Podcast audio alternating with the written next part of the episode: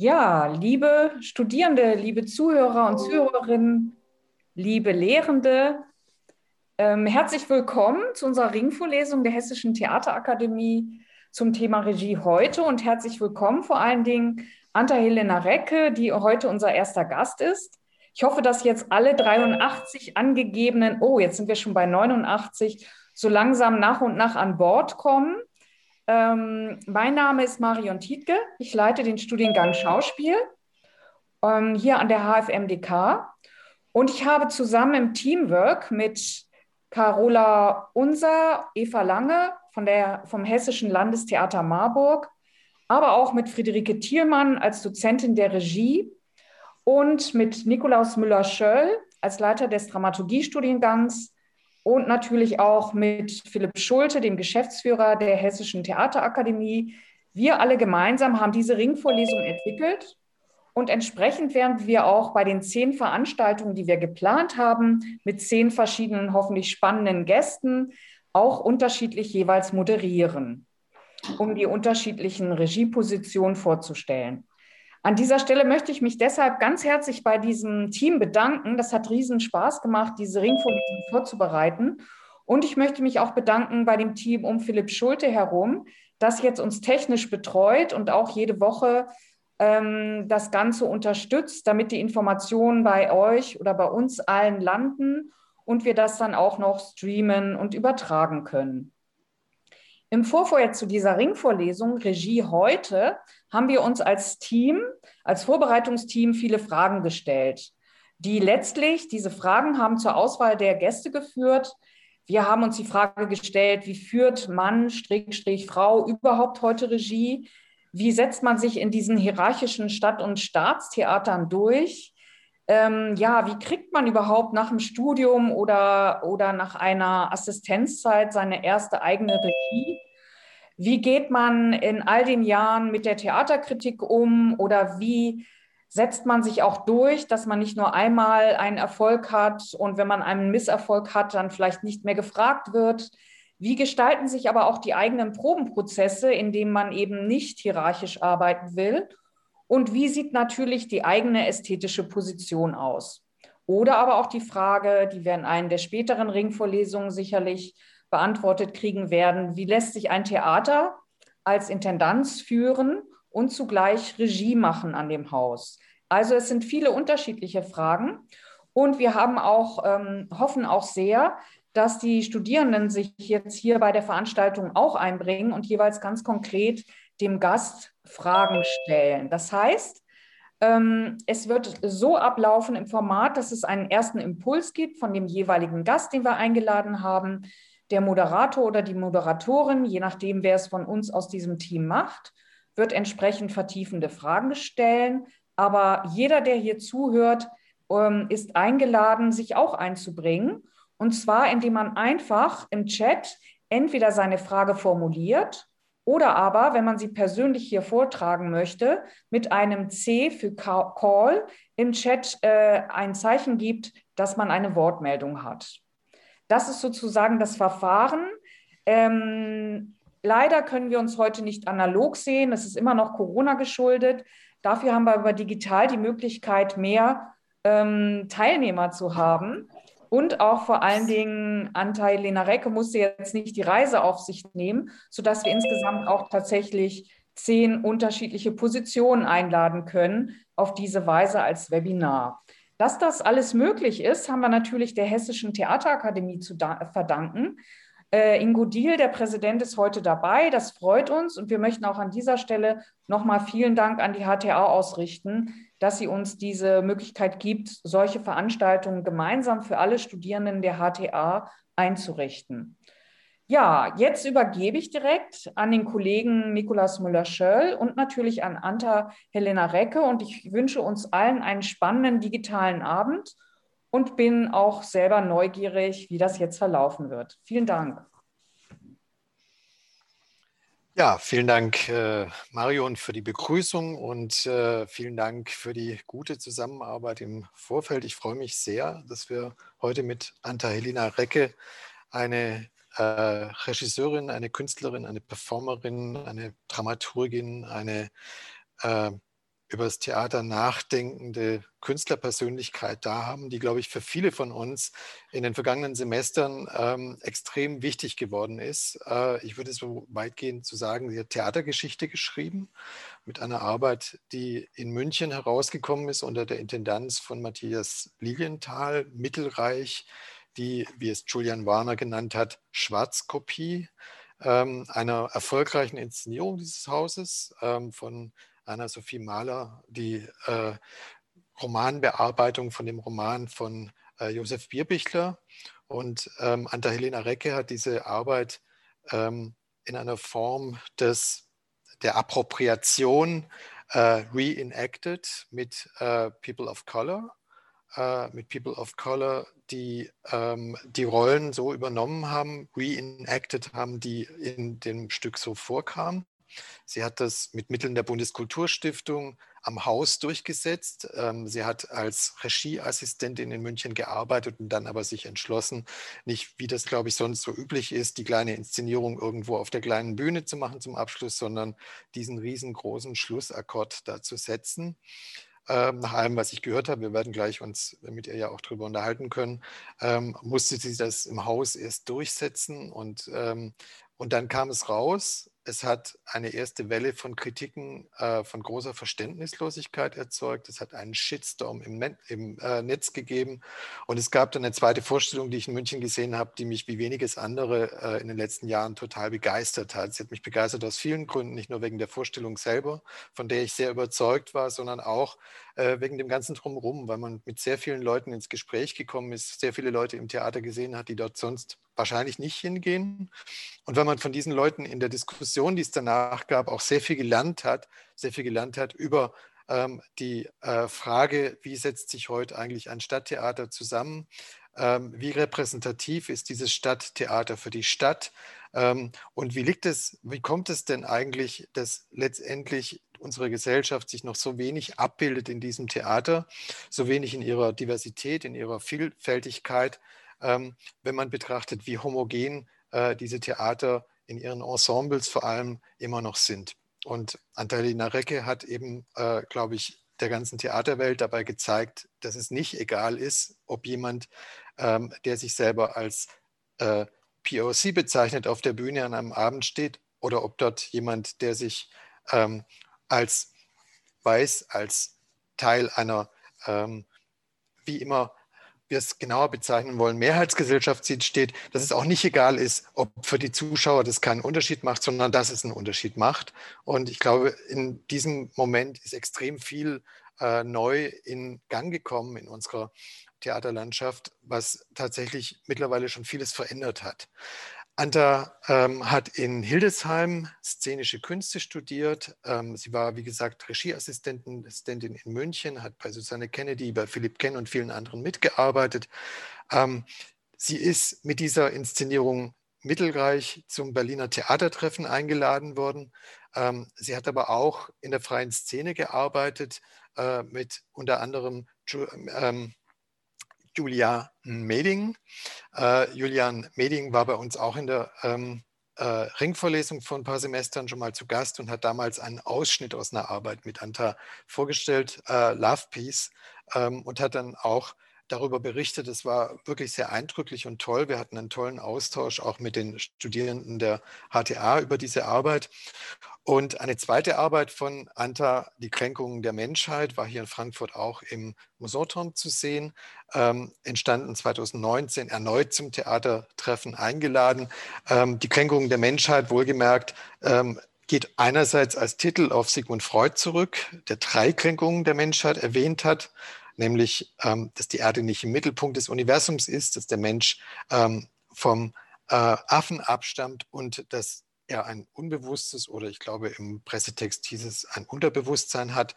Und zu diesen drei Kränkungen der Menschheit kommt, wie die Arbeit konzeptuell und auf der Bühne äh, gezeigt hat, noch eine vierte dazu, nämlich die, dass es nicht eine Menschheit einfach gibt, ähm, die, dass es eine Illusion ist, wenn man diese eine Menschheit äh, unter einen Begriff fassen möchte und dabei im Zweifelsfall in der Tradition des abendländischen Denkens immer von einer weißen männlichen Menschheit ausgeht. Liebe Anta, herzlich willkommen hier bei der HTA, bei dieser Ringvorlesung. Es ist toll, dass du hier gekommen bist als Erste in dieser Ringvorlesung zur Frage von Regie heute.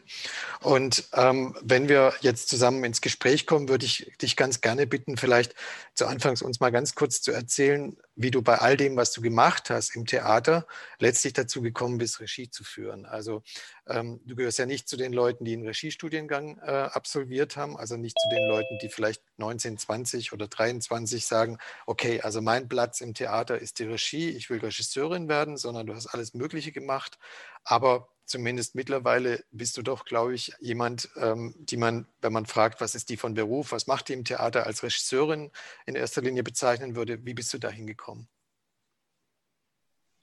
Hallo, äh, danke, dass ich da sein darf. Ähm, ich bin Anta Recke. äh, genau. Äh, wie bin ich das? Also ja, ich glaube, mh, hm,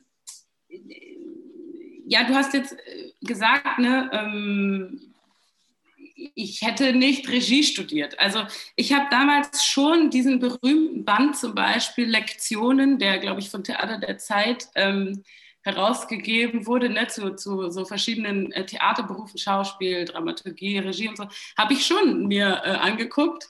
Ähm, und in diesem Band werden ja durchaus Gießen und Hildesheim auch als Regieschulen aufgeführt. Ne?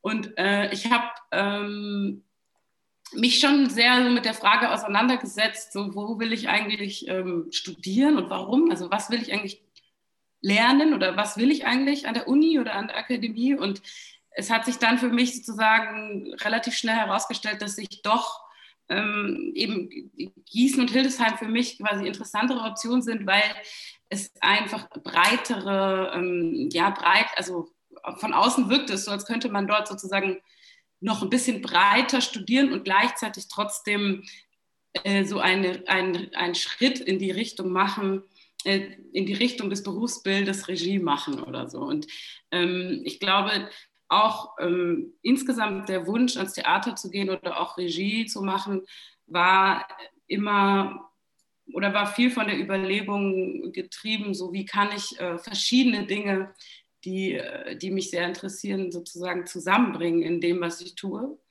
Und ähm, gleichzeitig irgendwie, ja, ich glaube schon, dass es für mich relativ naheliegend war, weil sozusagen die Regie die Position ist, ähm, die, und da kann man jetzt streiten, ob zu Recht oder zu, nicht zu Recht, ähm, die, der sozusagen die Autorschaft für Theater zugeschrieben wird äh, ne?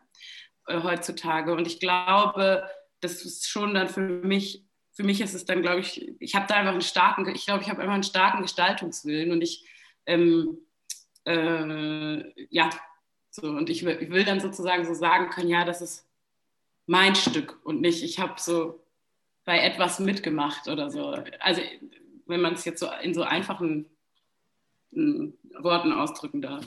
Mhm. Jetzt gehe ich aber trotzdem so quasi einen Schritt hinter das zurück, wo du jetzt schon angekommen bist. Also bei Love Peace ähm, fand ich extrem auffällig, ähm, dass man den Eindruck hat, da haben drei Leute, mindestens drei Leute zusammengearbeitet, die sich auf Augenhöhe begegnet sind. Also ähm, als äh, Julian äh, Meding da war, war irgendwie klar, ihr habt das zusammen erarbeitet. Ähm, da ist also auf der Bühne ähm, relativ stereotypisch ausgesucht, eine POC und ein, eine als Mann gelabelte queere Person. Und dann gibt es eine Regisseurin, die mit denen arbeitet. Was heißt jetzt bei so, bei so einer Stückentwicklung Regie zu führen?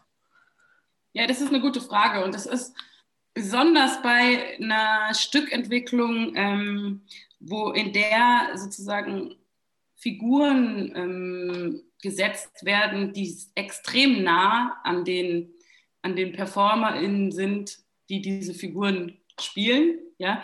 Ähm, äh, es, ist eine, es, ist eine, ja, es ist eine Frage und gerade dort in diesem Kontext, also wir waren, es war meine erste sozusagen professionelle Arbeit ähm, und ähm, die war natürlich total außerhalb des Stadttheaterkontexts und deswegen gab es auch überhaupt den Raum, um dort nochmal in so eine Verhandlung darüber zu gehen, wer eigentlich hier welche Rolle hat und wer wie viel von der Autorschaft ähm, äh, sich auf die Fahnen schreiben kann, aber auch sozusagen tatsächlich äh, ja, inne hat. Und mh, mm, ja, das war auf jeden Fall eine, eine Frage, die wir uns jeden Tag im Probenprozess weiter beantworten mussten und die, also wo man auch viel gerungen hat, glaube ich. Und ähm, ich glaube, so eine Arbeit könnte quasi in der Form an den Stadttheatern, an denen ich bis jetzt war oder die Kontexte, die ich kennengelernt habe, nicht stattfinden. Also weil ähm, ich glaube, das, was man eben besonders als Schauspielerin an den Akademien lernt, ähm, ja, das ist einfach ein ganz, der, der Impuls wäre, also der Impuls ist, glaube ich, fast kontraintuitiv. Also wie, wie Francine und Julian da ähm, herangegangen sind an diese ganzen Sachen und wie, wie, wie die mir sozusagen auf, auf alltäglicher Basis äh, so sehr starken Gegenwind gegeben haben und äh, ja, ja prakt, praktisch einfach Vetos eingelegt haben, gegen die ich nichts unternehmen konnte oder so. Ich glaube, so Schauspielerinnen, die an der Akademie lernen, das ist das liegt denen so fern, ähm, so zu, in, in so einen Prozess reinzugehen, dass das irgendwie schwer, ähm, ja, ich kann es fast auch nicht vergleichen so richtig, weil es war natürlich auch, also Julian und ich haben das ne, zusammen konzipiert, also so in, in Grundzügen haben wir zusammen quasi das so äh, ja, äh, geschrieben, das Konzept und sozusagen ganz grundsätzliche Setzungen gemacht von so, worum geht es, worauf wollen wir hinaus, welche Figuren gibt es, wie sieht das Bühnenbild aus und so weiter, was für eine, mit was für einer Art von Text wollen wir arbeiten und so weiter.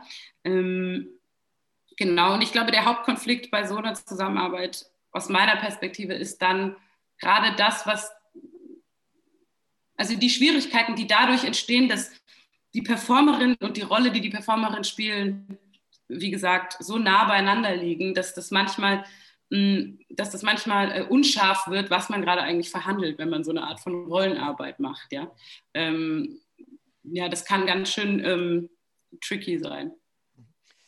Kannst du mal ein bisschen erzählen, wie du dich vorbereitest, wenn du an eine Produktion herangehst, egal ob das jetzt in der freien Szene eine Stückentwicklung ist oder ob das in einem Haus ist, wo du dann vielleicht auch mit Schauspielern, die, wie du es äh, formuliert hast, an Akademien, ähm, heute wahrscheinlich eher an Universitäten, würde man sagen, ähm, durch eine äh, Ausbildung gegangen sind.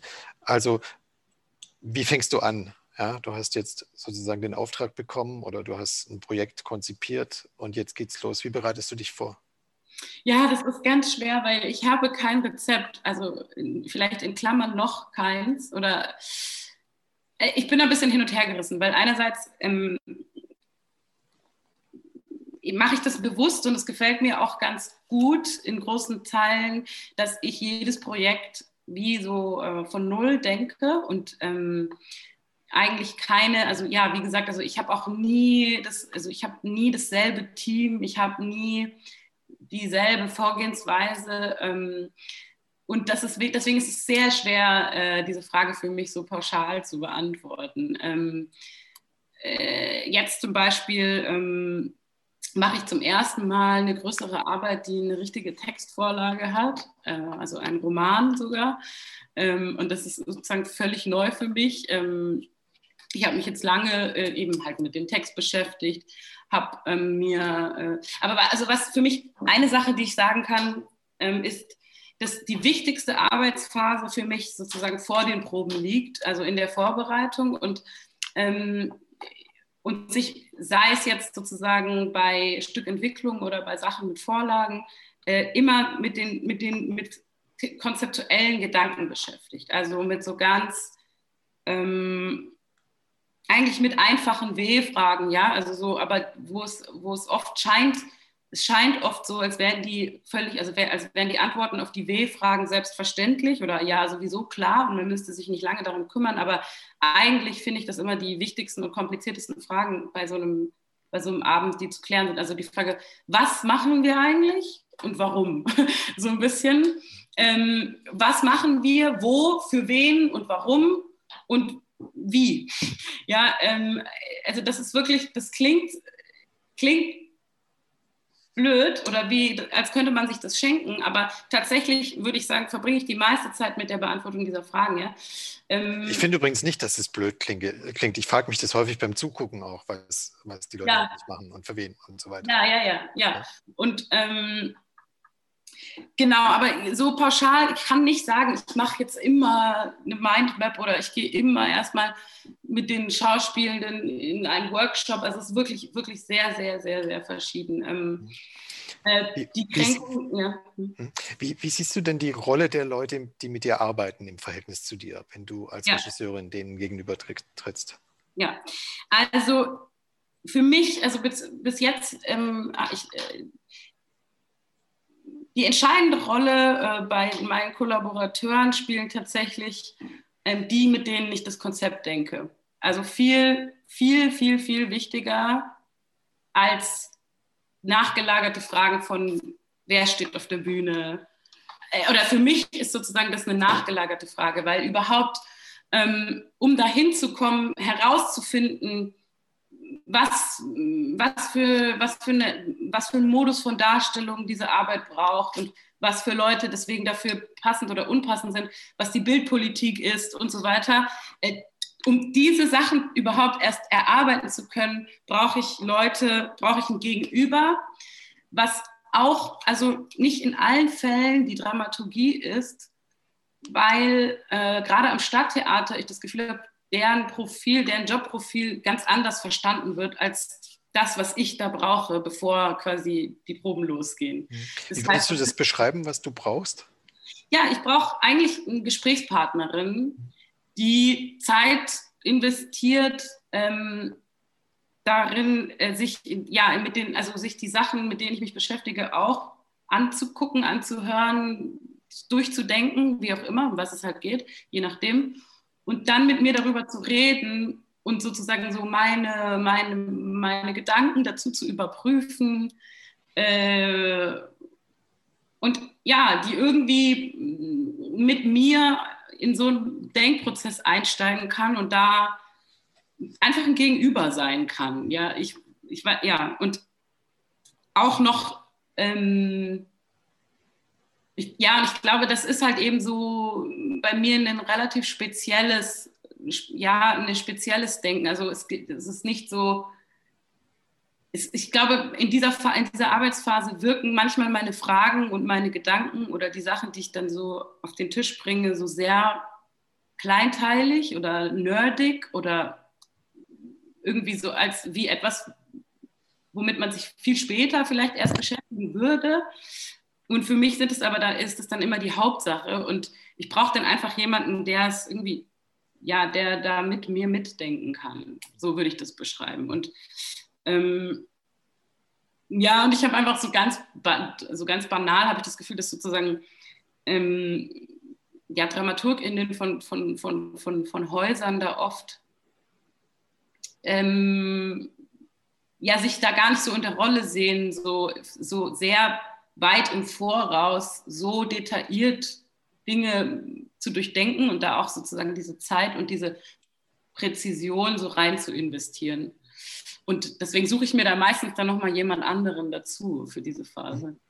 Jetzt würde mich aber speziell auch interessieren, wie gehst du mit den Leuten, die dann spielen, in deinen Arbeiten um? Also sind die für dich sozusagen auch Gesprächspartner oder sind die auch Leute, wo du dann an irgendeinem Punkt irgendeine Art von Autorität auch entwickelst, entwickeln musst vielleicht auch, weil du ja zum Teil dann diejenige bist, die wahrscheinlich auch die künstlerischen Entscheidungen trifft?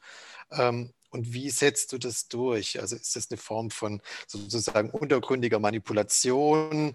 Die Leute wissen gar nicht, dass letztlich du es bist, die sie sozusagen an langer äh, Leine irgendwie führt? Oder sagst du den Leuten autoritär, du machst es jetzt so oder sagst, okay, das war gut so, bitte beibehalten? Also wie, wie, muss ich mir den konkreten Prozess vorstellen, wenn sowas wie die Kränkung der Menschheit von dir erarbeitet wird? Mit ja Performerinnen, die durchaus auch als eigenständige PerformerInnen in anderen Arbeiten schon bekannt geworden sind und wo ich mir jedenfalls vorstelle, dass die wahrscheinlich dir auch mit einem gewissen Selbstbewusstsein entgegentreten und vielleicht noch mehr dann bei Arbeiten, wo du mit Schauspielern, Schauspielerinnen zu tun hast, die vielleicht auch zum ersten Mal mit jemand, ähm, der wie du einen ganz anderen Hintergrund als die RegisseurInnen, mit denen sie bisher gearbeitet haben, zusammenarbeiten musst. und wo dann irgendwo ja wahrscheinlich auch ganz schön viel Konfliktpotenzial da ist. Also wie, wie, wie gehst du daran? Ja, das ist ähm, ja sehr also große Frage, sehr verschieden knifflig. Also es kommt drauf an. Also ich bin grundsätzlich schon ähm, interessiert und also sozusagen offen dafür, dass also auch mit sozusagen DarstellerInnen ähm, ja, also sozusagen mit deren Input umzugehen und den zu erfragen und so weiter und da Gespräche zu führen. Allerdings kommt es schon mein Interesse daran, das ist sehr abhängig davon, was das eben halt für Performerinnen sind. Es gibt ja sehr verschiedene also ne, sehr verschiedene DarstellerInnen. Ne? Es gibt Leute, die kommen sozusagen von der Schauspielschule.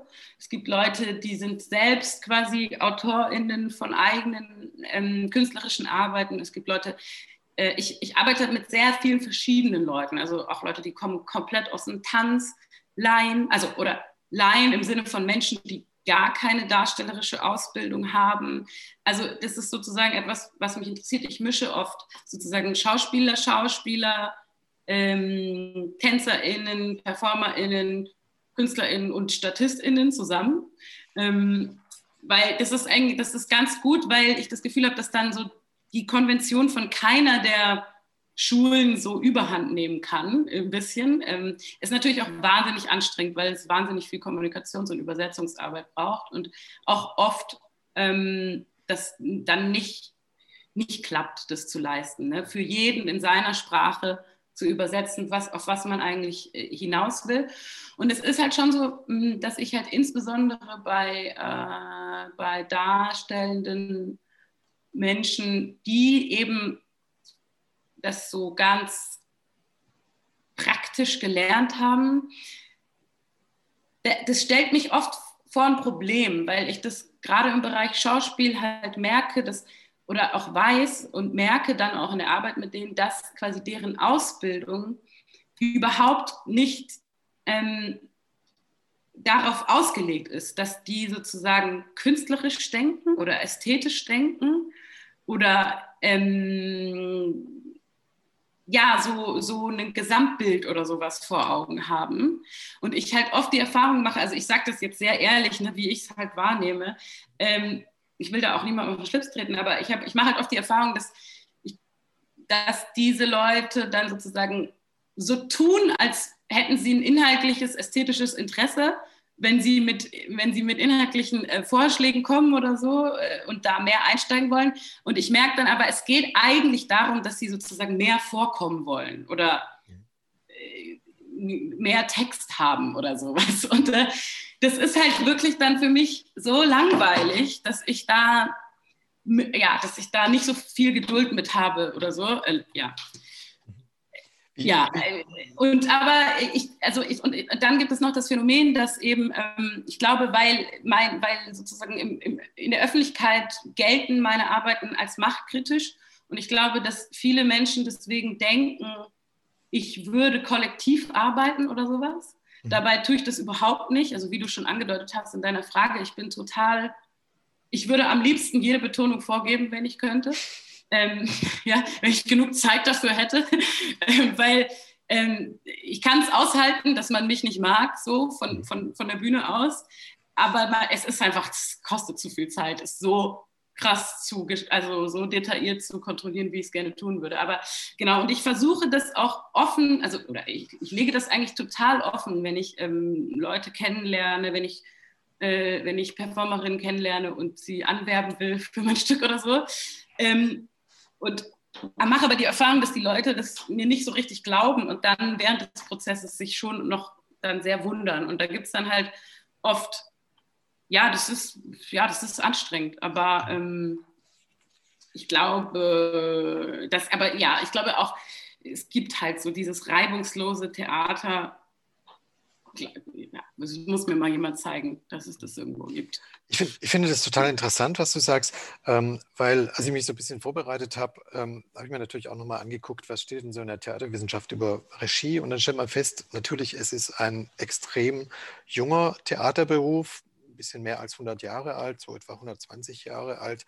Ähm, und gleichzeitig stellt man fest, es ist ein extrem von Männern dominierter Beruf, sehr, sehr lange. Und ich würde sagen, bis heute ist eigentlich der Gestus des Regisseurs ein sehr männlicher. Also derjenige, der dominant sein will, der den Leuten sagt, was Sache ist, der im Grunde sozusagen ähm, die Macht des Intendanten auf der Probe hat. Also das heißt, äh, in gewisser Hinsicht wir haben das ja jetzt in den ganzen äh, MeToo-Debatten und so weiter auch äh, immer wieder festgestellt, äh, eine unendliche Macht hat äh, in einer Produktion. Also von daher strukturell eigentlich jemand ist, der durchaus auch für das Theater, wie es sich heute insgesamt darstellt, äh, stehen kann und umso mehr deshalb natürlich auch in Frage gestellt wird, gerade glaube ich auch von Leuten, mit denen du viel auch arbeitest.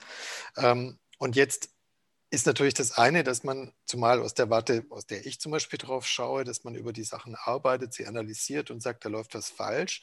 Und das andere ist aber die Frage, wenn man jetzt heute als Regisseurin, äh, als erfolgreiche Regisseurin in deinem Fall in diesem Beruf arbeitet, wie würdest du denn heute jetzt äh, das definieren? Was ist eine Regisseurin, was ist ein Regisseur heute, ähm, der sozusagen im Wissen um diese ganzen Probleme, die dieser Beruf in diesen 120 Jahren des künstlerisch Arbeitenden, des Autorenregisseurs, des Autorinnenregisseurs ähm, sozusagen ähm, angehäuft hat, ähm, irgendwie versucht, trotzdem in diesem Beruf, mit dem Wissen um diesen Beruf weiterzuarbeiten? Also wie würdest du definieren die Antwort auf diese Frage, die wir mit dieser Ringvorlesung stellen? Ja, also mm, ich glaube auf jeden Fall erstmal, dass es da überhaupt, es gibt da auf keinen Fall so ein Pauschalrezept. Also ich glaube, dass es nach wie vor so bleiben wird und auch bleiben muss, dass ähm, irgendwie jede Regieperson da einen sehr eigenen Weg irgendwie finden muss und gehen muss.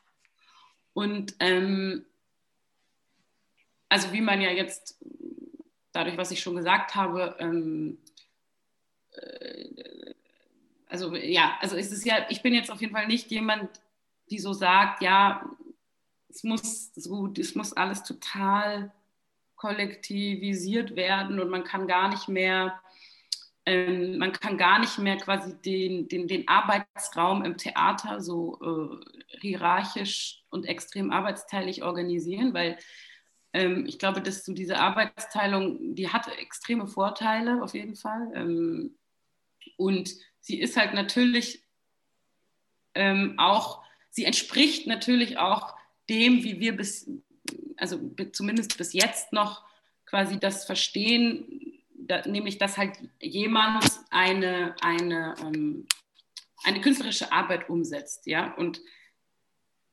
nach, nach einer eigenen Idee oder Vision oder Interesse oder wie auch immer, Ästhetik.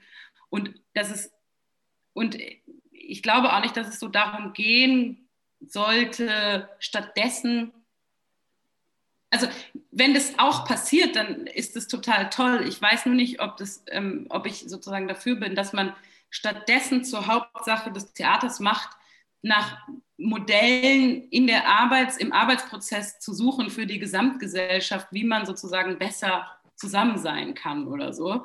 Also ich finde das ich finde, das ist etwas, was wir alle sozusagen an überall die ganze Zeit irgendwie versuchen und üben müssen. Aber ich glaube, als Thema von der künstlerischen Arbeit ist mir, also ist mir das quasi nicht interessant oder ist so ein bisschen zu eng, äh, ja. Und ich, und ich finde aber auch, dass man halt so ähm, genauer, also man muss, man muss da auch genauer hingucken, weil zum Beispiel nur, weil ich jetzt einen extremen Gestaltungswillen habe und quasi nicht zum Beispiel, also nicht ähm, das Bühnengeschehen oder so, dass ich da jetzt nicht sozusagen basisdemokratisch entscheiden lasse, wie die Szene jetzt geht oder so, heißt aber wiederum nicht, dass ich quasi in diesem Probenraum, in dem das alles passiert, ähm, herablassend mich gegenüber Leuten verhalte oder, oder meine verhalten zu können oder zu müssen oder zu wollen, die, äh, die sozusagen in dieser Hierarchie, die für diesen Raum vereinbart ist, dann unter mir stehen oder so. Oder deswegen muss ich mich trotzdem quasi an all die Regeln halten, die, ähm, die, äh, die halt so gelten im Zusammen. Also ne, ich muss trotzdem sozusagen Leute so, so nennen und bezeichnen, wie sie genannt und bezeichnet werden wollen. Und ich mhm. kann ihnen nicht einfach Spitznamen geben oder ähm, und so weiter. Also da gibt es ja tausende Details, ja. nur weil ich quasi die, die, Gestaltung für mich schon stark beanspruche als Autorität, heißt das aber nicht, also das, das, ja, das hat viel weniger äh, Konsequenzen für, für die Zusammenarbeit und für den für die, äh, äh, wie sagt man, äh, das Arbeitsklima automatisch, als man, also als man oft annimmt oder so. Also ich mhm. glaube, ein extrem ähm, okayes äh, Miteinander umgehen und eine extrem dominante, sozusagen künstlerische Vision, die man auch dominant durchsetzt, zu haben, das geht schon zusammen, weil man kann es, glaube ich, ganz gut trennen, wenn man, mhm. ja. Marion Tietke hat sich hier im Chat gemeldet, dass sie gerne eine Frage stellen möchte. Marion, bitte.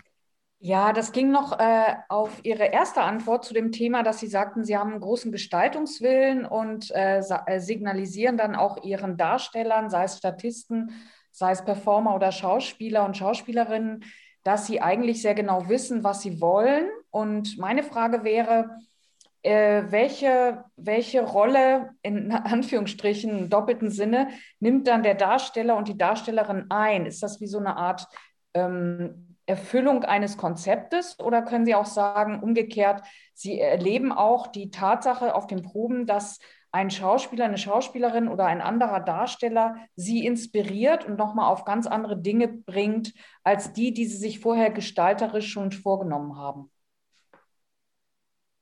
Ja, das passiert sicherlich, das passiert schon. Und also man muss ja auch sagen, ich stehe ja immer noch so ziemlich am Anfang, ne? Und es ist, äh, wie gesagt, ich mache jetzt zum Beispiel halt ähm, zum ersten Mal eine, eine, Arbeit, die eine Textvorlage hat.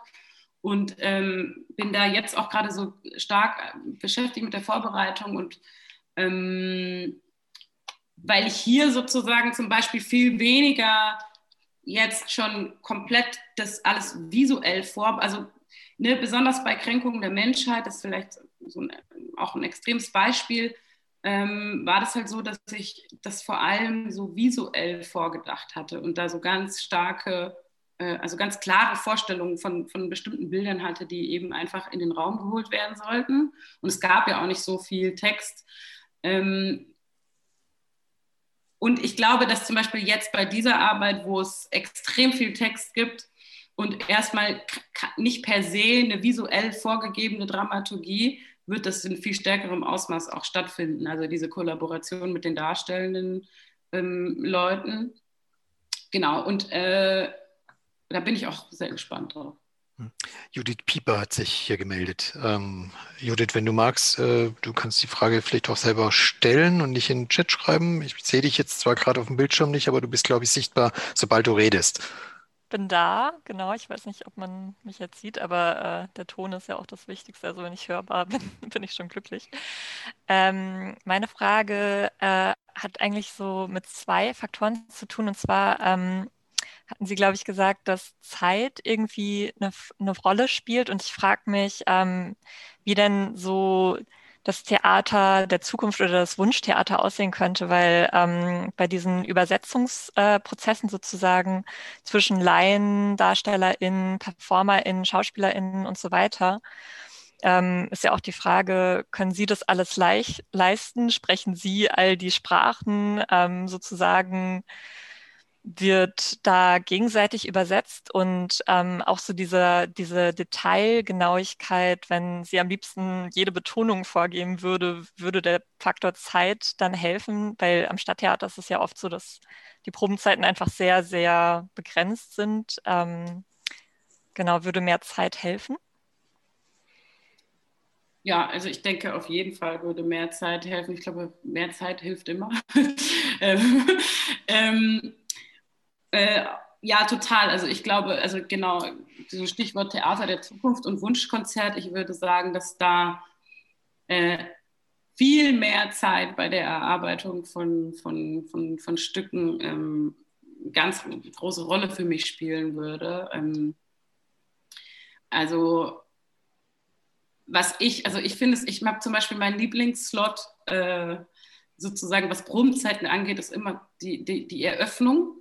Nicht, weil das prestigereich ist, sondern weil du dann zwischen dem ersten Probenblock und dem zweiten Probenblock ein paar Wochen Zeit hast und weil quasi ähm, du während deiner Endproben dein Bühnenbild durchstehen kann und du nicht quasi ähm, die ganze Zeit zwischen Probebühne und Bühne zu, hin und her musst äh, und ähm, ja, man einfach so ein bisschen mehr Zeit hat in dem eigentlichen Raum, in dem man arbeitet, der für, für mich und meinen Ausführungs- und Theaterbegriff ist es extrem wichtig. Also ähm, diese Situation, ja, wirklich, wie klingt wirklich der Raum, in dem wir dann sind? Was, äh, was können wir da machen? Was ist, wie ist die Präsenz? Also wirklich so auch, ja, äh, weil es ist irgendwie anders. Ähm, also wir wissen ja alle, die Theater machen, ne? verschiedene Böden, verschiedene Stoffe, verschiedene Höhen, ja, was es macht, was es mit den ZuschauerInnen, ob sie 100 Meter freie, freie Luft über sich haben oder 10 oder drei. Äh, also all diese Sachen, also so mit den Originalbedingungen zu proben, ist ja so ein großer Luxus in Deutschland. Ähm, und ich glaube, mehr, mehr davon äh, kann niemandem schaden, auf jeden Fall. Also es wäre toll. Und ich glaube auch, mh, mm, also ich glaube, das sagt, sagt, wird nicht so gerne so gesagt, also weil immer noch, ich habe das Gefühl, dass sozusagen die, die, die, Selbstinszenierung als fleißige Person ist etwas, was, was irgendwie so schwer abzulegen ist äh, und auch was die wenigsten Leute quasi so bewusst so, so ablegen. Äh, aber ich glaube eigentlich gibt es fast niemanden, der ähm, nichts damit anfangen könnte, wenn man sagen würde, okay, du musst jetzt nur noch halb so viele leisten und kannst trotzdem von dem Geld leben, das du hast.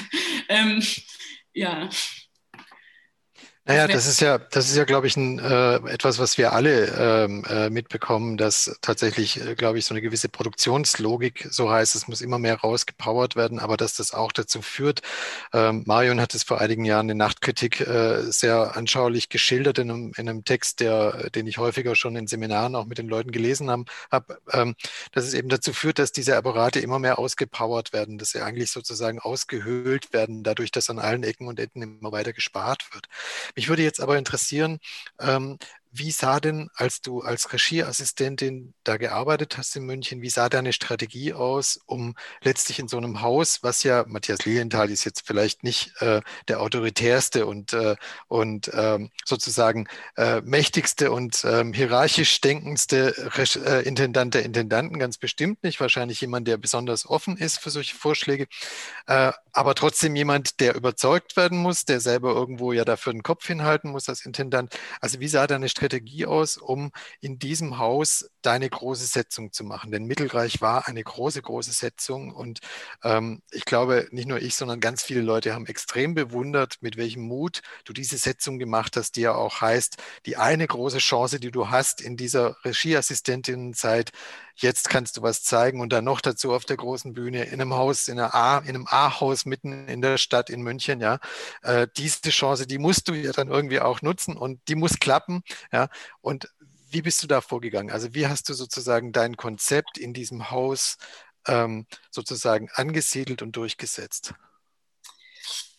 Ja, äh, Gott, ja, die alte Zeit. Also, ähm, wie habe ich das gemacht? Also erstmal, ich glaube, der erste, die erste Voraussetzung dafür, dass ich das irgendwie machen konnte und durchsetzen konnte, obwohl es wirklich nicht einfach war, ähm, war, dass ich irgendwie wusste, dass es eine schlüssige Idee ist. Also ich, ich hatte ich hatte keine Zweifel in, sozusagen an der Sache selbst. Ich wusste, dass das quasi funktioniert auf irgendeine Art und Weise, ja. Ähm, und das war, glaube ich, ganz wichtig, weil ne, die Leute riechen das, ob man selber überzeugt ist oder nicht. Also äh, das ist einfach so, ja. Und wenn sie, weil ich glaube, auch aus der Perspektive von so einem Intendanten ist es ja natürlich, ne, für den ist das ja immer ein Risiko. Also ähm, der fragt sich ja immer bei Leuten, die er noch nicht kennt oder die es ihm noch nicht bewiesen haben oder so, äh, ziehen die das durch? Also ja, kriegen die das auf die Reihe oder ähm, können die, können die, ja, kriegen die das auf die Reihe? Also, ja? Und äh, ähm, wird das gut und so weiter. Und gerade halt bei jemandem wie mir, also zu dem Zeitpunkt, ne, ich war halt eben, wie du gesagt hast, ich war Regieassistentin, ich hatte nicht mal mein Studium abgeschlossen, gar nichts. Ähm, der, ich glaube, Matthias kannte auch keine Arbeit von mir. Also Matthias hat Love Beast zum Beispiel nie gesehen oder es hat den auch gar nicht interessiert. Also ich habe den eh gar nicht interessiert in meiner Zeit dort. Im Gegenteil, ähm, wir konnten eigentlich bis zu dem Moment, in dem es dann quasi darum ging, wir konnten eigentlich, wir konnten uns nicht unterhalten. Also wenn nicht eine dritte Person dazugestellt wurde, haben wir es nicht geschafft, 30 Sekunden lang organisch irgendwie ein Gespräch aufrechtzuerhalten. Das ging einfach nicht. Also ich glaube, äh, keine Ahnung, was da los war. Jedenfalls, meine Strategie war dann eben auch, mir jemand anderen zu suchen in dem Haus, mit dem ich mich unterhalten konnte und der so ein Funken Interesse an mir gezeigt hatte an irgendeiner Stelle. Ähm, und mit dem zusammen ich dann quasi ähm, zu Matthias Lienthal gegangen bin und ihm das ganz einfach vorgestellt hatte, die Idee.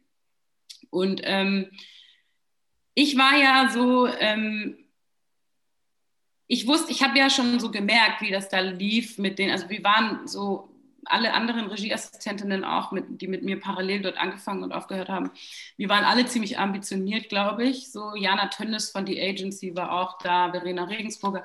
Und ähm, ich, das war sozusagen, das ging ja schon die ganze Zeit, dieses Gerangel oder diese, dieser äh, auch, ja, Verteilungskampf oder überhaupt Kampf, dass so etwas wie so eine Abschlussinszenierung von der von der Assistenz überhaupt stattfindet. Das ist ja immer, das war dort zumindest zu dem Zeitpunkt immer so eine Frage, ob das überhaupt so ist und unter welchen Bedingungen und ob die es unterkriegen und so weiter.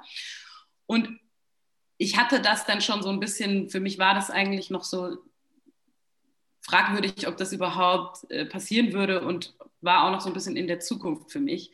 Ich hatte nämlich halt dann in dem Moment, in dem ich diese Idee hatte, gar nicht mehr so über in diesen Terms, wenn man so will, also in diesen Kategorien gedacht von Abschlussinszenierung. So. Ich dachte halt, ja, okay, ich schlage jetzt halt einfach so eine Arbeit für die große Bühne vor und pff, gucken, was passiert. Also, ne? Und dann, ähm, ja, und das ist ja sozusagen, das muss man Matthias, also was ich über Matthias sagen kann oder sagen würde, ist, dass er eigentlich, also so wirklich inhaltlich politisch äh, inhaltlich, politisch, ästhetisch eigentlich gar nicht so wirklich präzise, hundertprozentig versteht, was ich mache. Und auch bei vielen anderen Leuten, die er quasi programmiert, das nicht tut. Ähm, ja, Sie, Florentina Holzinger, wie auch immer. Aber, und das ist ganz wichtig, ähm, und ich sage das gar nicht quasi, nee, also das ist überhaupt nicht negativ, aber er hat eine gute Intuition. Also Matthias hat eine gute Intuition. Wenn ihm etwas quasi begegnet, selbst wenn er es quasi nicht zu 100 Prozent durchsteigt, versteht er, dass das etwas ist, was er irgendwie so durchlassen sollte oder nach vorne schubsen sollte oder so. Und das ist äh, so, ne? Und das hat, und das, das war dann eben so, dass er das in dem Fall von meinem Vorschlag auch hatte, zu, zu einem gewissen Grad, würde ich sagen. Und er hat dann halt gesagt, ja, witzige Idee. Ähm, 20.000 kann ich vielleicht locker machen, aber das war's. So. Oder, oder er hat gesagt, witzige Idee, schreib doch mal ein Budget. Und dann war ich schon so, hä, Budget? Also ich kannte das natürlich, weil ich kannte freies Produzieren. Aber eigentlich war meine Idee, dass ich sage, hey, Dr. Stadttheaterintendant, ich habe hier diese gute Idee für die große Bühne und da kriege ich einen Regieauftrag. Aber das war leider nicht so. Ähm, und dann hat er halt, äh, hat er gesagt, ja, schreib doch mal Budget. Das Budget war natürlich horrend, riesig, ja. Also heute weiß ich, es war gar nicht so riesig, aber er hat halt so getan, als wäre es riesig und hat dann halt gesagt, ja, 20.000 kann ich wahrscheinlich irgendwie besorgen äh, jetzt musst du halt schauen, wie du es machst. Und dann warst du, ja, okay. Und dann. dann hast du zusätzlich Geld beschafft, ne? Ja, also das, das heißt. Ja, ich habe Anträge geschrieben. Ich habe, äh, genau, da war es so, dann wollte ich erst einen Antrag äh, bei der Stadt München, ja, Landeshauptstadt München, weil die haben mega viel Kohle, ja, die haben keine freie Szene in dem Sinne oder mhm. keine wirklich signifikante, aber richtig viel Geld. Ähm, und dann, da wollte ich natürlich dort einen Antrag stellen. Dann hat der davon aber quasi mitbekommen, hat er mir verboten, weil ich mein Antrag würde dann mit seinem konkurrieren, weil Matthias Lilienthal beantragt ja immer überall so viele Drittmittel, ja. Das heißt, ich durfte den Antrag nicht in der Stadt München stellen, weil das quasi seinem Antrag, irgendeinem Antrag im Wege stand. Da war ich so, ja, okay, äh, Matthias. aber ich habe es dann geschafft. Ich habe dann beim Fonds Darstellende Künste, die mich so seit Stunde Null richtig krass unterstützt haben, immer. Also da habe ich auch einmal beantragt, habe ich es nicht bekommen, weil die gar nicht wegen meinem Konzept, sondern weil das die eben auch so politisch halt nicht korrekt fanden, dass Matthias Linienthal so viele Drittmittel immer kriegt. Und für die war das halt eben auch so die Frage, hä, warum bezahlt er das nicht einfach? Warum soll dieses Stück jetzt quasi mit Mitteln der freien Szene vom Bund äh, finanziert werden? Was ich auch voll legitim, also würde ich auch zu 100 Prozent unterschreiben, aber ich wollte halt unbedingt dieses Stück machen. Ne? Mhm. Und dann ähm, habe ich einfach ein halbes Jahr, dann, ja, und dann habe ich es einfach nochmal eingegeben äh, an derselben Stelle und dann hat es geklappt. Ähm, und dann, ich habe auch, ich weiß nicht, ich habe bestimmt äh, über die Poststelle der Kam Münchner Kammerspiele, weil ich natürlich selber dafür kein Geld hatte, aber über die Poststelle der Münchner Kammerspiele habe ich bestimmt an die 100 Papierbewerbungen an random Mini-Stiftungen im deutschsprachigen Raum überall verschickt. Mhm. Äh, es hat eine geklappt, habe ich 2000 Euro bekommen von der Richard Sturi Stiftung in München. Mhm. Und ein Buch, ein, Bild, ein Bildband über Richard Sturi. Ähm, ja, das. Ähm, und genau, und dann habe ich halt sozusagen, ja, dann habe ich halt gesagt, ja, okay, wir haben richtig wenig Geld. Ich habe selber, ich habe ich hab quasi nichts verdient mit dem Stück, glaube ich. Also dann so später, als dann so beim Gastspiel der Theaterspieler, mhm. Theatertreffen, bin ich so ein bisschen, aber eigentlich ist es marginal, ne? also das ist eigentlich nicht nennenswert, was ich verdient habe. Und Die darf ich nur noch mal kurz dazwischen fragen, und ist es tatsächlich so, dass du in den Ferien mit den Leuten in Berlin in deiner Wohnung äh, dann geprobt hast? Nicht in meiner Wohnung, aber im Theaterhaus Mitte, mhm. äh, was fast ein Äquivalent ist, je nach Wohnung. Ähm, es ist halt so, das ist halt so eine alte Schulgebäude, voll abgeranzt in so zwischen Mitte und Kreuzberg in Berlin, wo die ganz, also wo jeder in der freien Szene kennt das und hat da schon mal geguckt, wo man halt, das sind halt die billigsten Proberäume, die es gibt, ne? Und es war sozusagen äh, so, dass die ein größerer Teil der Schauspielenden war halt, wohnte halt in Berlin. Das heißt, es war das günstigste, so viel Probenzeit wie möglich in Berlin zu äh, machen. Ähm, und außerdem haben wir von den Kammerspielen auch nur drei Tage Bühnenproben bekommen, weil wir können es ja schon, hat die KBB-Chefin gesagt. ähm, und äh, was ja auch stimmt irgendwie, aber anyway, genau. Das heißt, wir haben dann, und dann habe ich eben gesagt, ja, okay, wir haben richtig wenig Geld. Das heißt, wir müssen kürzer proben. Wir können nicht sechs Wochen proben, weil man kann nicht Leute für so wenig Geld, also wir haben einfach weniger Probenwochen, die wir bezahlen können. Und wir müssen es halt dann sozusagen in so vier Wochen schaffen. Und die Schauspieler müssen halt mit gelerntem Text schon erscheinen. Und ähm, ich muss halt krass vorbereitet sein. Ich muss jeden Tag planen, okay, an dem Tag machen wir die Szene, an dem Tag die Szene. An die. Ich meine, bei dem Stück war das natürlich, ging das irgendwie, weil es so extrem berechenbar und überschaubar war, was dort eigentlich zu tun war. Ja, also. Dann müssen wir uns das Ganze, glaube ich, nochmal, also ich, ich sehe immer gleichzeitig mit dir auch noch Marion und Marion schüttelt ganz unglaublich den Kopf. Ja, also wir müssen uns trotzdem nochmal vor Augen halten, ein Haus, was ein A-Haus äh, des äh, Schauspiels ist, was im Grunde sozusagen ausgestattet ist, dass es alle Produktionen, hinter denen es steht, eigentlich nicht beantragen muss, sondern einfach finanzieren kann, ähm, bekommt hier von dir eine Arbeit unter Bedingungen der freien Szene, ja, mit Selbstfinanzierung ähm, im Grunde sozusagen für, also für, für lau, ja. Ähm, es ist die eine von zwei Arbeiten, die zu dem Zeitpunkt dann tatsächlich zu den, ähm, zum Theatertreffen eingeladen wird. Ich glaube, es war damals ja auch geplant zunächst, dass es nicht mehr als drei Vorf Aufführungen gibt, wenn ich mich recht entsinne. Zwei, zwei, okay. Und, ähm, und das erzählt natürlich sehr viel darüber, ähm, wie so ein Haus aufgestellt ist. Ähm, denn das heißt ja, dass die Arbeit, äh, die zum Beispiel wie deine jetzt einfach anders ist als das, was so ein Haus, selbst ein Haus wie das, wie die Münchner Kammerspiele sich vorstellt. Ja, also die vielleicht einen Begriff noch braucht. Ich glaube, einige haben dann von Konzeptkunst oder von Konzepttheater oder so gesprochen, aber was sagt das? Ähm, dass diese Arbeit strukturell in solchen Häusern eigentlich, wenn es nicht Leute gibt wie dich, die sozusagen sich in den Kopf setzen, es gegen alle Widrigkeiten durchzusetzen, dass die dort schlicht nicht auf die Bühne kommt. Ja? Ähm, ich bin mir jetzt nicht sicher, ob ich den letzten Satz komplett verstanden habe, weil es war ganz kurz. So ja, also ich, ich frage eigentlich, muss man nicht sagen, eigentlich sind die Strukturen dieser Häuser so, dass eine mhm. Kunst wie deine, für die der Begriff vielleicht noch fehlt, einige sagen Konzeptkunst, dass die dort eigentlich nicht mehr auf die Bühne kommt, ja, sondern dass die sich nur dann durchsetzt, wenn jemand wie du wirklich sich in den Kopf setzt, okay, komme was wolle, dieses Ding muss auf die Bühne und wenn ich es in Berlin irgendwo im kleinen, wie heißt das Theaterhaus, Theaterhaus Mitte, ja, wo wir nichts gegen Theaterhaus Mitte sagen wollen, sondern ganz im Gegenteil. Und wenn ich es dort proben muss, aber es kommt dort am Ende raus, es ist, es ist so wichtig, es muss dort gesetzt werden. Und, und wenn es unter diesen, zu gut Deutsch gesa äh, gesagt, inakzeptablen Voraussetzungen, Bedingungen erzeugt wird. Ja. Naja, ich glaube, es ist halt per se, also ich glaube, es wohnt per se der Konzeptkunst ja inne, dass sie quasi den Gang der Dinge, wie es sonst ist, unterbricht. Ja? Und deswegen ist es, glaube ich, per se erstmal fast unmöglich, diese Konzeptkunst an, so, an dem Stadttheater stattfinden zu lassen. Weil ein Stadttheater ist ja natürlich ist eine Fabrik, ja. Mhm. Und ähm,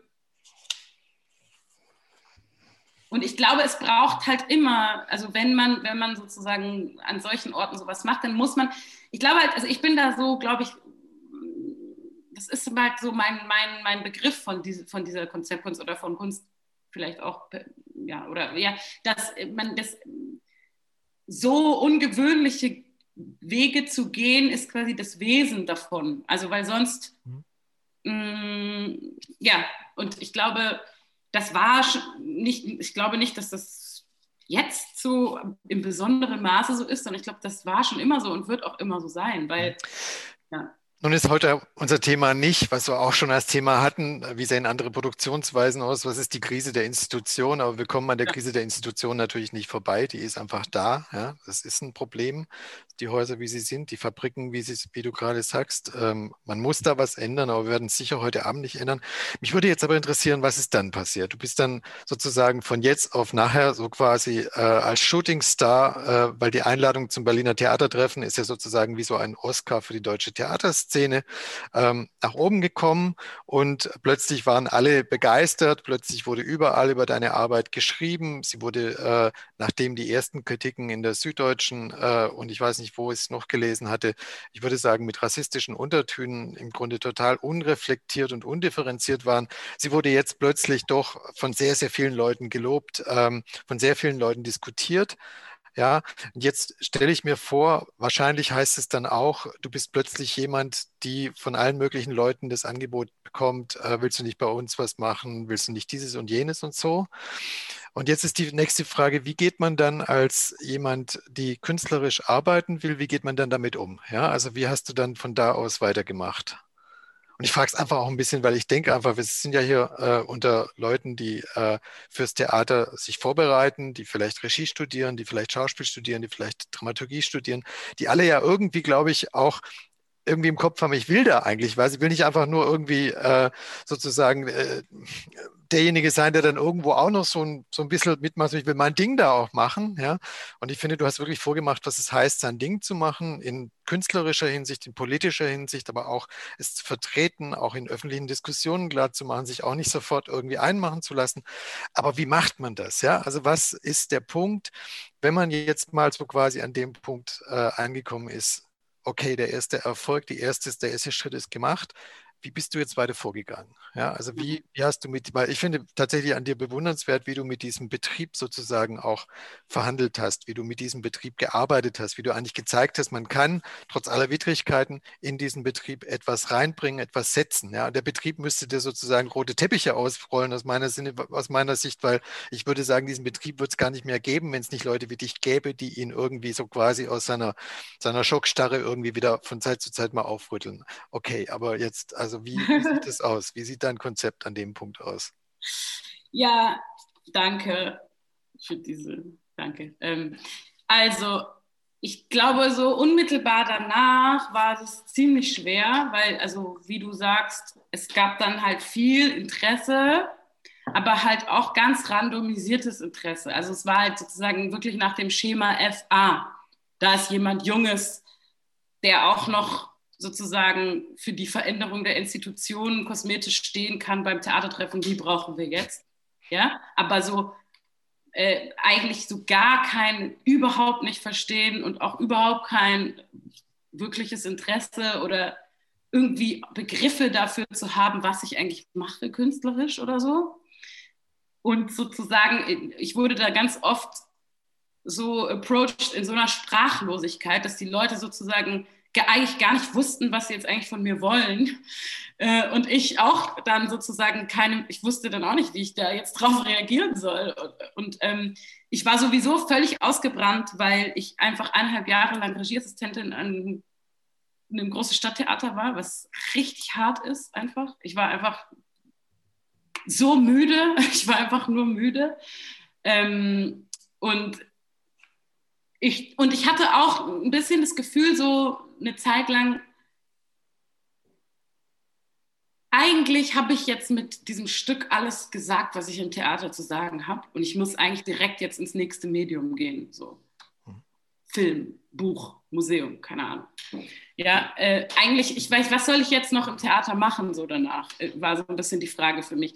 Soll ich jetzt quasi so äh, eben so eine, so eine, keine Ahnung, so Diversity äh, Beraterin werden und mir dafür Regiegagen auszahlen lassen oder keine Ahnung, was, was macht. Also so ein bisschen. Es war schon wirklich, wirklich, und es klingt jetzt so kokett, aber das war wirklich, ich habe mich das wirklich gefragt so. Weil ich war ja auch noch ganz am Anfang, ich hatte eben noch keine Praxis in dem Sinne und das war, und Rassismus ist ja auch kein Thema, ja. Also meine Arbeit ähm, das war sozusagen eine jahrelange Auseinandersetzung mit der Frage, äh, also die Mittelreich ne, war für mich sozusagen so der künstlerische Siedepunkt von einer jahrelangen theoretischen Auseinandersetzung mit, mit, mit, mit, mit Whiteness, ja, mit theoretisch, praktisch und so weiter, ästhetisch. Und ähm, ich wurde dann, genau, eben, ich wurde sozusagen dann ganz viel angefragt und aber keiner wusste eigentlich so wirklich, was, was die von mir eigentlich so wollen. Und ähm, es war dann irgendwie, es war einerseits war es klar, es schien klar zu sein für jedes Theater, was mich so, was mich so kontaktiert hatte, dass die mir auf keinen Fall was vorschlagen können, äh, weil ich ja ganz bestimmt ähm, das selber sagen will, was ich machen will. Und ähm, dass ich auch, und dann, und dann war es auch immer die Frage, ob ich sozusagen ähm, denn überhaupt bereit wäre, mit ähm, Schauspielerinnen aus dem Ensemble was zu machen und so. Ähm, und ja, das war eine ziemlich orientierungslose Zeit und ich war irgendwie mh, mm, überfordert auf jeden Fall damit. Ähm, mit, Im Grunde genommen hatte ich so das Gefühl, also ja, so ein bisschen das Gefühl zu haben, ja, jeder will mich, aber eigentlich wissen sie, also eigentlich das ist sozusagen nur, weil das jetzt halt sozusagen die Sache ist, die man gerade will, aber es hat sozusagen überhaupt gar kein genuines, es gibt gar kein genuines Interesse dahinter für so meinen künstlerischen Ansatz oder so. Und gleichzeitig wusste ich auch nicht, was ich jetzt irgendwie.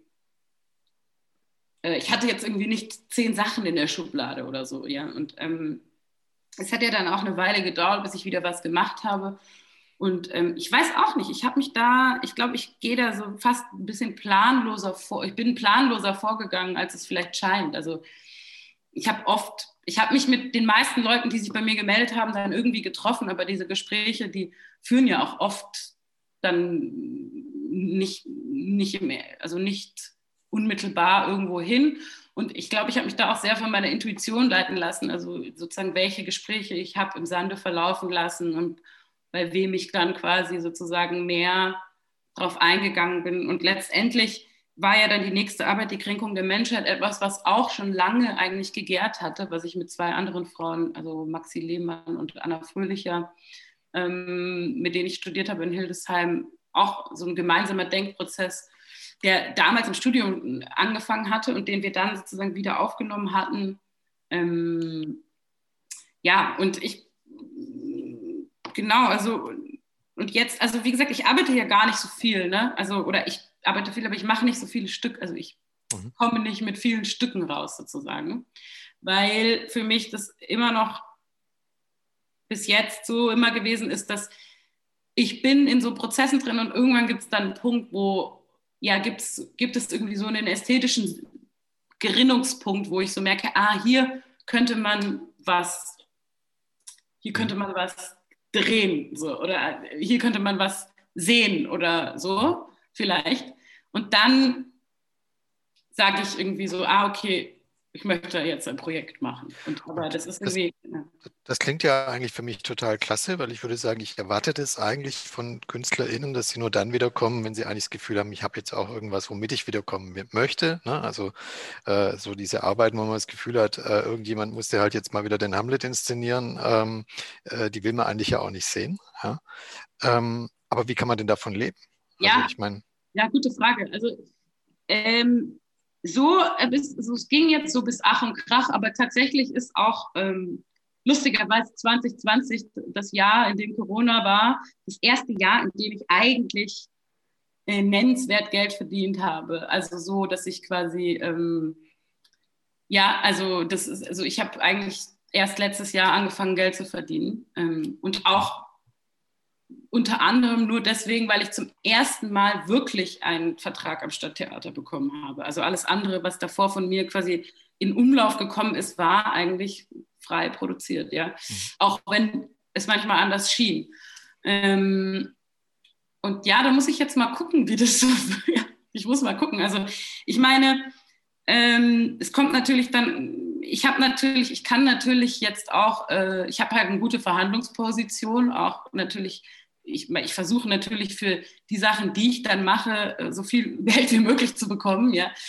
ähm, und ich, mache aber natürlich auch viel, also andere Sachen. Ich mache Dramaturgie für andere Künstler. Also ich arbeite ja auch mit Joanna Tischkau zum Beispiel zusammen an so kollektiveren Projekten oder für Jeremy Nett, das ist so ein Choreograf, für den mache ich Dramaturgie. Ich, ähm, ich schreibe Texte, ich nehme an so Panels oder an so Gesprächen wie jetzt teil. Ähm, ja, und ähm, aber ich muss mir, ich muss das, ich muss mir das auch überlegen, äh, wie das. Mhm. Ich weiß, ich weiß nicht genau, wie es ausgeht. Anta, an dem Punkt möchte ich jetzt mal hier unser Gespräch wirklich abbrechen und die Studierenden bitten, sich doch wirklich jetzt zu beteiligen. Also sie hatten ja die ganze Zeit eigentlich schon die Möglichkeit und ich könnte jetzt auch mit Anta problemlos hier noch bis zum Ende durchreden, äh, hätte damit kein Problem. Ich finde es wirklich total interessant und ich freue mich, dass wir sprechen können. Aber ich möchte Ihnen jetzt eigentlich auch nicht die Möglichkeit nehmen, was zu fragen und deshalb würde ich Sie bitten, sich jetzt ganz couragiert hier zu melden mit Ihren Fragen und Anmerkungen ähm, und natürlich auch die Kolleginnen und Kollegen, soweit sie das möchten, ähm, damit wir hier zu einem noch etwas offeneren Gespräch mit mehr Beteiligten äh, im weiteren Verlauf kommen.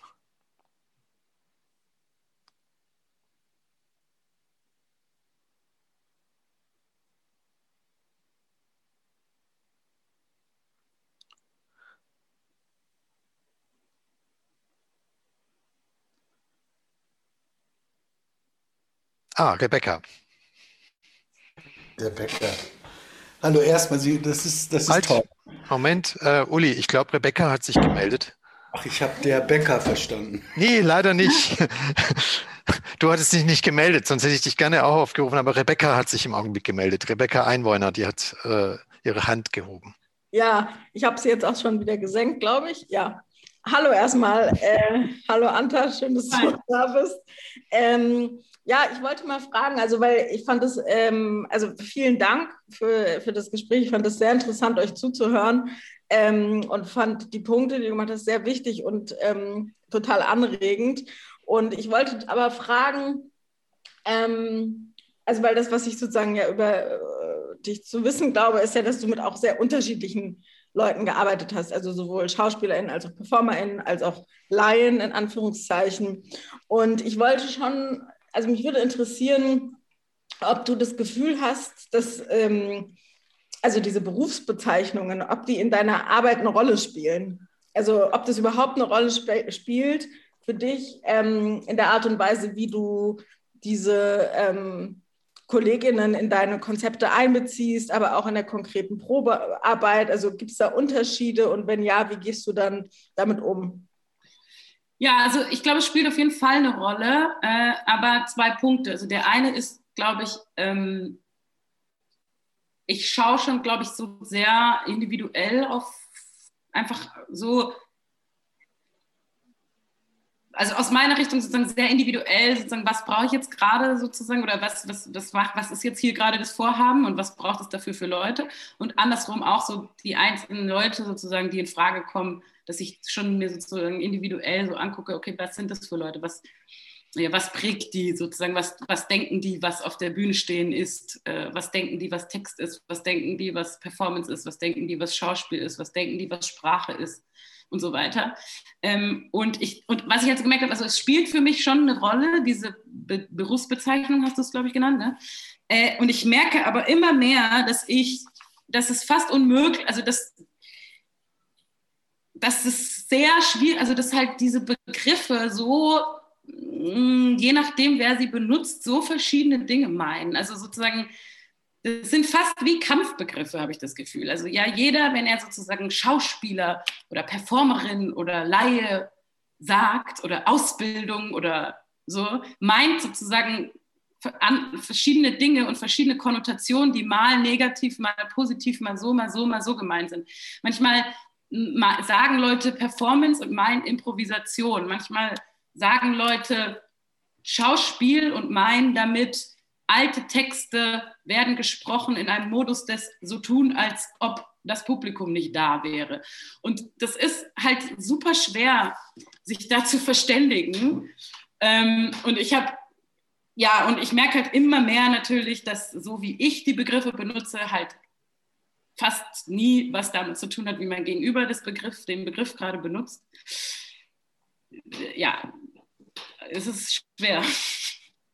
Was ich aber, das ist mir jetzt auch während des ganzen Gesprächs noch hängen geblieben. Ich habe, weil ich glaube, ich habe mich vorhin zu kurz oder fa falsch oder zu kurz ausgedrückt auf, auf diese Frage hin, sozusagen, ob ich mich überhaupt dafür interessiere, mit Schauspielerinnen, äh, ausgebildeten Schauspielerinnen quasi zusammen Dinge zu entwickeln. Und ich wollte nur sagen, dass ich halt, ich merke halt sozusagen, dass Leute, die so eine Schauspiel, eine klassische Schauspielausbildung gemacht haben, die lernen ja in dieser Ausbildung überhaupt nichts, was quasi sie für so eine Art von Arbeit, wie ich sie mache, aus meiner Position heraus äh, vorbereitet. Also die lernen ja gar nicht, die, die, kriegen ja gar nicht sozusagen verschiedene Denkschulen oder Diskurse oder Themen oder Gebiete oder so. Ne, die, das wird denen ja gar nicht es wird mit denen ja gar nicht diskutiert so. Und deswegen ist es oft sozusagen so, man kommt dann so aus so einer verschiedenen Art und Weise auf Dinge zuzugreifen, dass es manchmal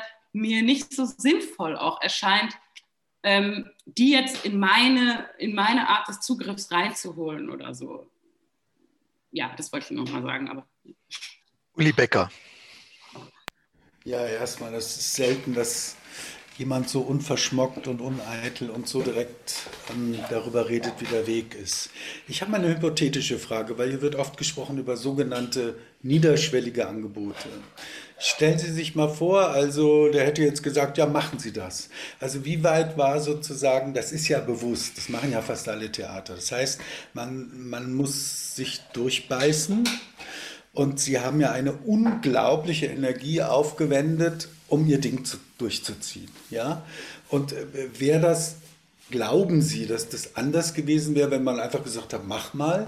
Hat Ihnen das Kraft gegeben? Es hat Sie ja scheinbar überhaupt nicht äh, aufgehalten.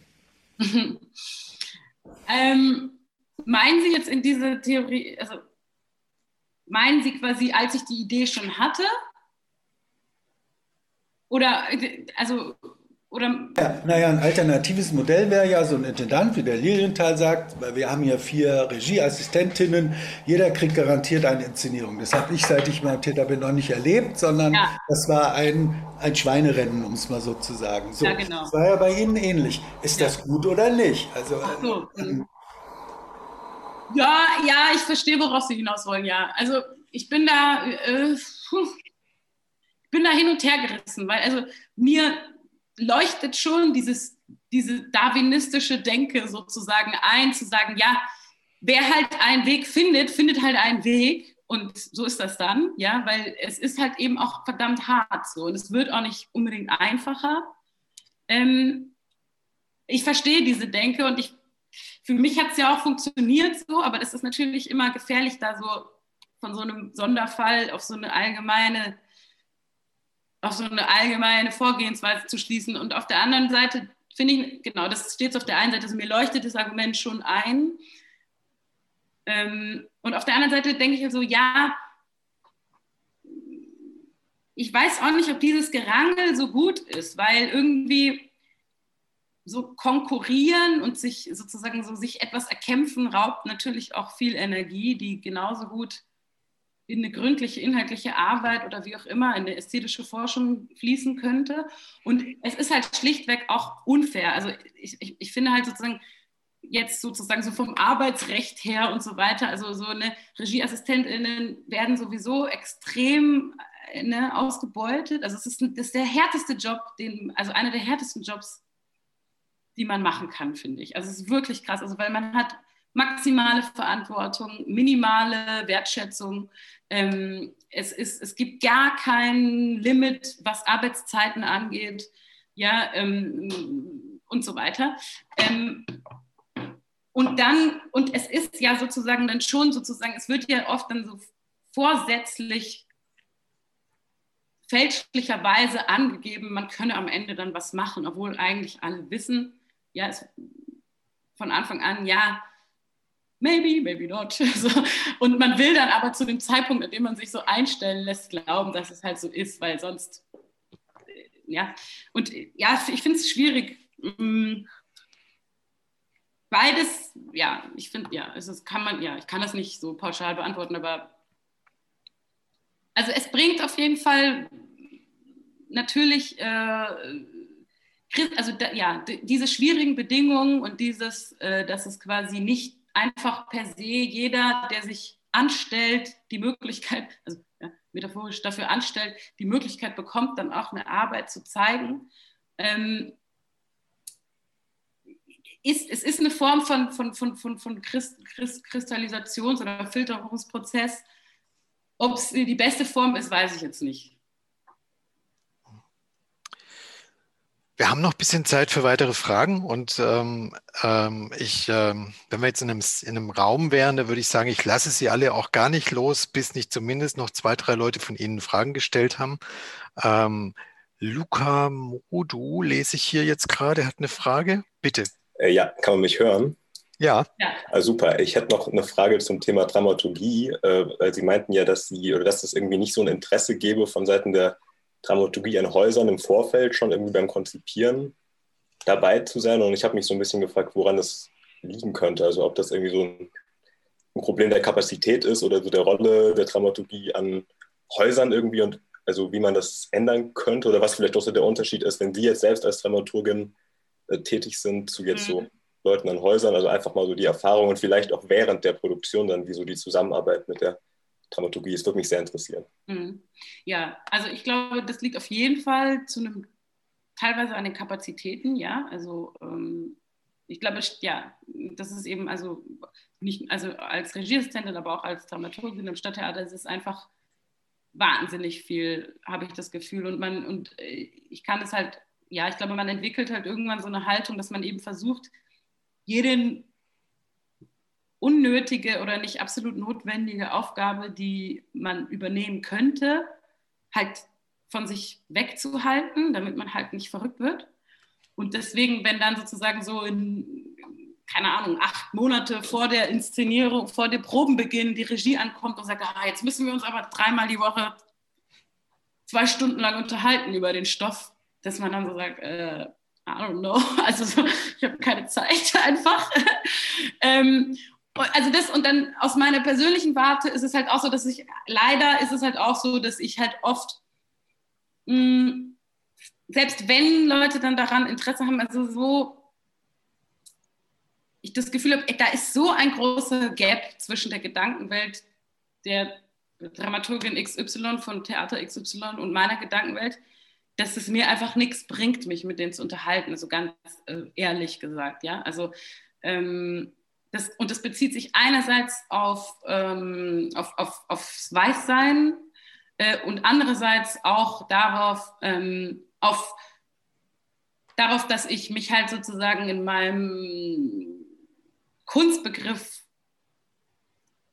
stark sozusagen mehr, also dass ich mich halt mehr sozusagen an so einem zeitgenössischen Kunstbegriff orientiere als an so einem ähm, ja, ich weiß gar nicht, wie man das jetzt nennt, korrekt, also an so einem dramatischen Theaterbegriff oder so. Ähm, und das ist halt wirklich, ähm, das sind ja wirklich zwei Gaps, die zu überwinden so viel Arbeit ist, für die keiner von uns beiden dann angetreten ist in dem Fall eigentlich, dass ich mir dann einfach jemanden suche, mit dem ich ähm, halt besser arbeiten kann oder so oder direkter sozusagen, ja, wo man einfach einsteigen kann.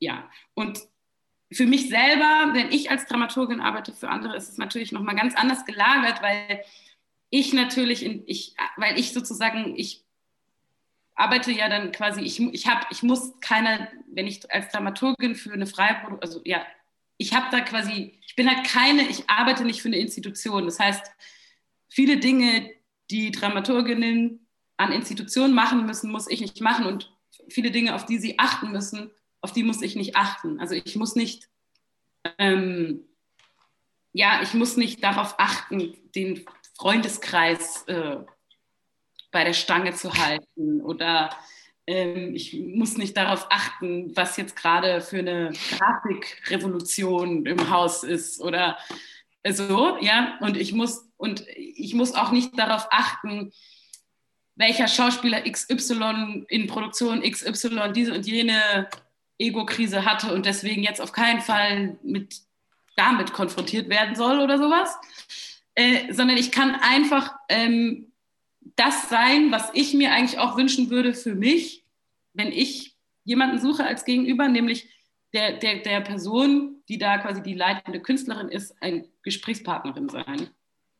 Spiegeln, Sachen reingeben, Referenzen reingeben ähm, und genau, und mich da so darauf so konzentrieren. Und natürlich ähm, sind das, das sind natürlich auch viel ähm, passendere Matches. Wenn ich für Leute Dramaturgie mache, dann mache ich das, weil mir deren Arbeit total was sagt und weil deren Denkgebäude viel mit meinem zu tun hat und das deswegen für mich interessant ist.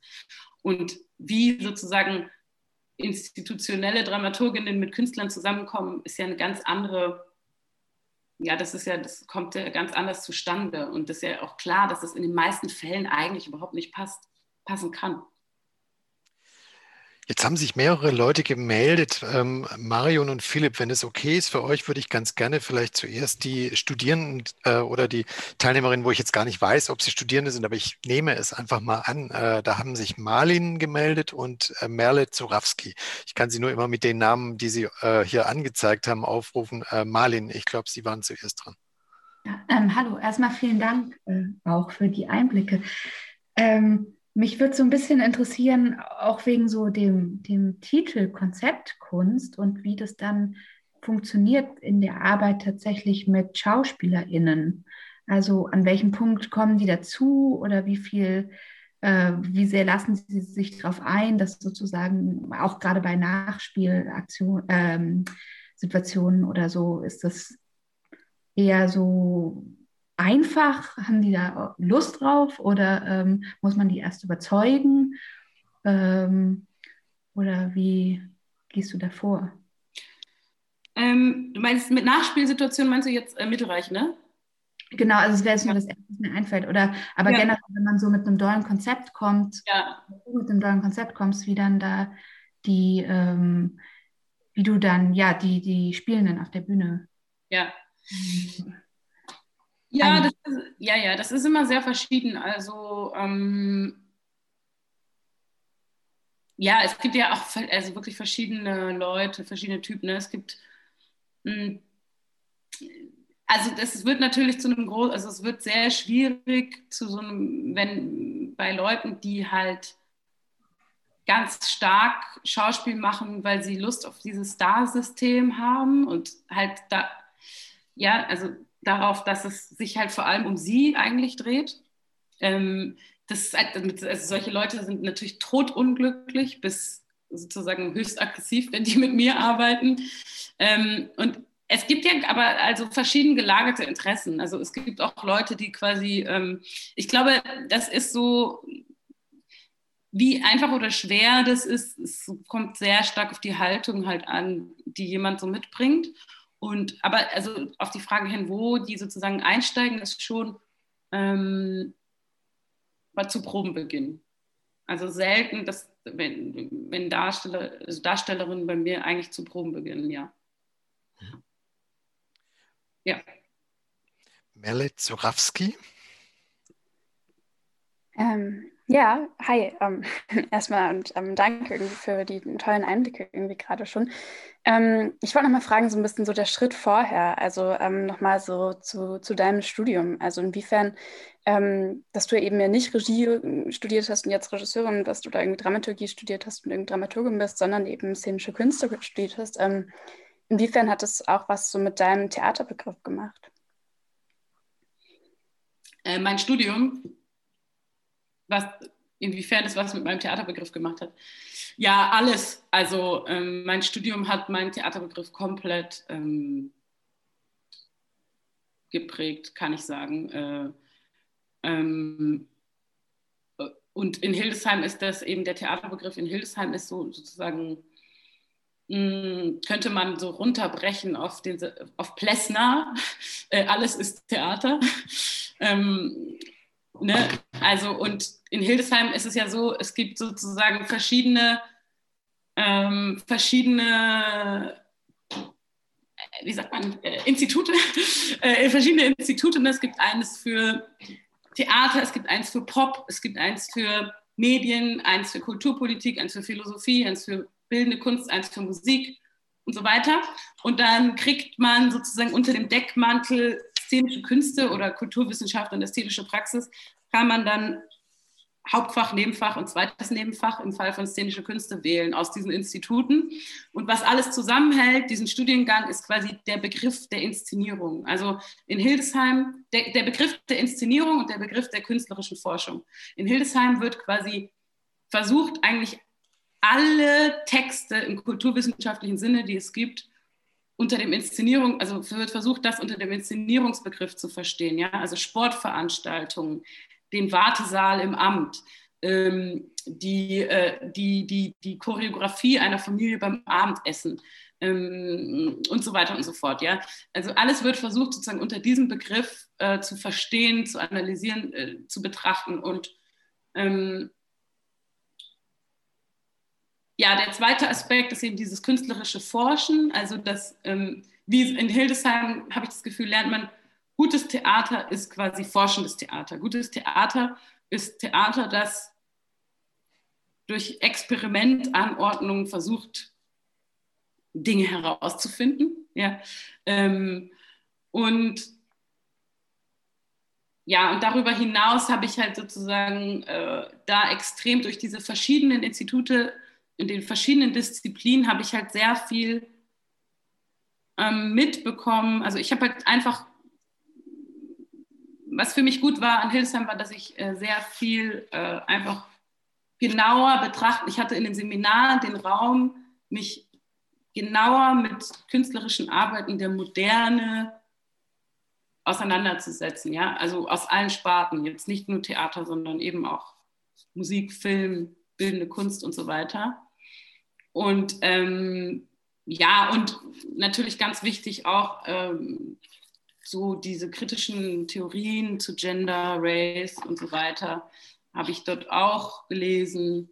Gar nicht unbedingt so nur als Teil des Curriculums, aber ja, das waren einfach Themen, die da so wichtig waren. Und mh, mm, deswegen, ja, also äh, mein Theaterbegriff ist komplett äh, aus meinem Studium eigentlich, ja. Und, und es ist schon auch so ein bisschen, dass ich deswegen dorthin gegangen bin. Ähm, nicht 100% bewusst, weil habe es natürlich auch nicht alles so überblicken können, bevor ich studiert habe, aber dieses Ding, also ganz stark, also dieses alles ist Theater und, und alles, als, alles in der Welt als Inszenierung zu, zu begreifen das, und das künstlerische Forschen oder das Kunst machen eigentlich per se Experiment ist oder das, äh, der Versuch, Fragen zu beantworten oder so.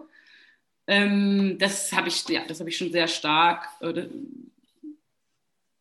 das ist sehr stark vorhanden bei mir und das kommt zu 100 Prozent aus meinem Studium, kann ich nicht anders sagen. Ja. Marion Dietke, äh, Marion, du wolltest noch äh, dich melden. Ja, es Was ist jetzt ein bisschen, äh, vielleicht ein bisschen zu spät. Insofern ziehe ich die Frage auch ein bisschen zurück, weil ich wollte einfach nur noch mal hören, wo, wie Sie dann eigentlich Ihre Schau Darsteller oder Schauspieler aussuchen. Also äh, das müssen wir, darauf müssen wir aber jetzt nicht mehr unbedingt eingehen. Also auf jeden Fall fand ich das total spannend. Und vielen Dank, dass Sie so offen und konkret auch alles erzählt haben. Dann wird es anschaulich und nicht so abgehoben. Vielen Dank dafür. Ja, gerne.